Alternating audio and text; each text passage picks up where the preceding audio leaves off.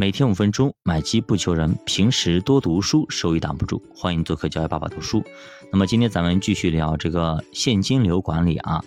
其实这里有一个大家普普遍会犯的一个错误啊，就是认为呢投资就是要把钱给花出去，手里拿不住现金。其实现金也是一类非常非常重要的资产。我们常用到的现金存放的地方就是货币基金，或者说银行的这种现金类的产品，比方说这种什么天天新啊、日日薪等等。大概是一点五到二点五，有些甚至到三之间的啊，这种可以去买一下。现在大普遍是低于二的啊，在一点八到二点二之间啊，这样子大家去选一下。我觉得这个比货币基金会更好用一点。它主要是用于投资短期国债、商业票据、银行承兑汇票、大额存单、国债逆回购啊这些流动性非常好的产品，所以这些产品不会亏啊，不会亏。而且非常非常安全啊，都是短期的，所以基本上没有什么风险。之所以要加基本上呢，就是因为遇到极端情况，比方说零八年金融危机，银行挤兑，那么货币基金也出现过无法兑付的情况。当然呢，那个时候呢，银行的这种活期的产品还不在，那个时候银行活期，所以呢，货币基金也会存在这种情况，但是非常非常少，只有零八年金融危机。货币基金才会存在。既然呢，货币基金呢收益率还不如银行的活期的产品，那么为什么不买银行的活期的产品呢？所以说我一般情况下，我现在是不会去买货币基金的。那当然了，不是因为它是有什么风险，而是因为呢，它一它可能没有银行那么灵活，第二它可能收益率还不如银行那个产品。那当然了，你银行在明年可能会调整，从 T 加零变成了 T 加一。那么如果是 T 加一的话，那这个我可能要考虑一下，是不是货币基金会更灵活一点啊？那么货币基金的收益率呢，我们曾经一度达到过六啊，但是这几年持续下降啊，现在基本上在二以下了啊。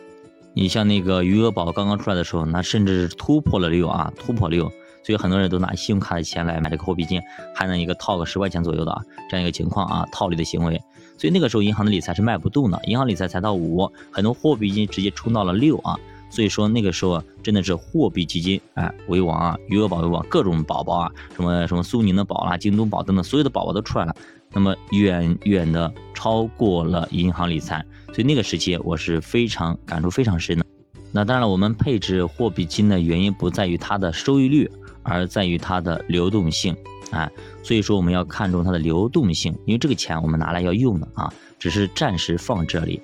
另外呢，我们还可以买一些银行的理财，有的时候呢还不错的一个流动性，比如说一个月、三个月或者六个月的，一年的有些产品能够达到四，只要是风险在 R 二级啊，就问题不是特别大。到了 R 三就会有一定的风险，当然这是作者的说法啊。现我们以前也是这么认为的，但是没想到 R 二级的产品啊，也在今年也就前一段时间出现了大幅的亏损，那么也是令我们没有想到的。所以说，那么银行理财也不再是以前的银行理财，现在跟买基金、买股票也一样。风险自担啊，只不过我们挑选的时候要挑选一下这个理财到底去向什么，买的哪些结构类的东西，那么尽量选择 R 二及 R 二级以下的就可以了啊，预期也不要再高啊，一般在三左右的就 OK 了啊，三左右就 OK 了。如果是一年呢，可能到四啊，四也很少，基本上三到三点五之间，目前是这样一个情况。那么还有一个现金产品经常会用到，它就是国债逆回购。那么目前市面上沪深交易所有九个产品啊，分别上一日、二日、三日、四日、七日、十四日、二十八日、九十一日和一百八十二日啊。那么上交所代码是二零四零零幺，就是一天的啊；二零四零零二就是两天的啊，以此类推。所以深交所也有，就是代码可能更难记一点。那么一天呢是幺三幺八幺零，两天呢是幺三幺八幺幺。哎，国债逆回购相当于你把钱拆借出去。所以一定要选择卖出操作，而不是买入，然后就自动完成了划转，基本上是 T 加二资金就会回到账上。有的时候呢，国债逆回购利率非常的高，但是往往都是非常非常短的，也就一两天。你看着收益率非常高，但是呢，换算到天一天的利息其实也没有多少啊。比方说，二零一五年二月十号，一天逆回购的利率高达年化百分之六十五，你一听是不是疯狂了？六十五啊！那这一天你出借出去肯定是赚很多的，但是均摊到全年，其实呢意义不是特别大。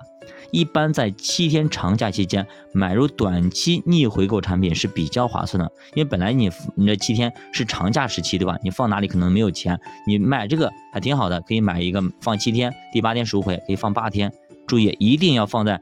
放假前的倒数第二天买，也就是说明天开始放假，我在昨天就买好了啊，这样才能保证买进去。比如说你在长假前的一天，就比如明天放假，那么我今天买。不好意思，你可能就买不进去了，哎，等于说你买入确认份额是在长假后的那一天，比如说，那么今天是九月三十号，十月一，明天十月一，对吧？那么你今天九月三十号买进去，那么你到十月八号你才能确认份额，所以说这七天长假就浪费了。那么所以说买一些东西啊，一定要讲究规则，不然的话你就白买了。好的，教爸读书陪你一起慢慢变富，我们下节继续聊，到底还有哪些？现金流的资产配置方案，那么大家手里或者说你知道的哪些现金流的管理方案或者是资产配置方案，可以在评论区留言，我们一起来互相探讨。再见。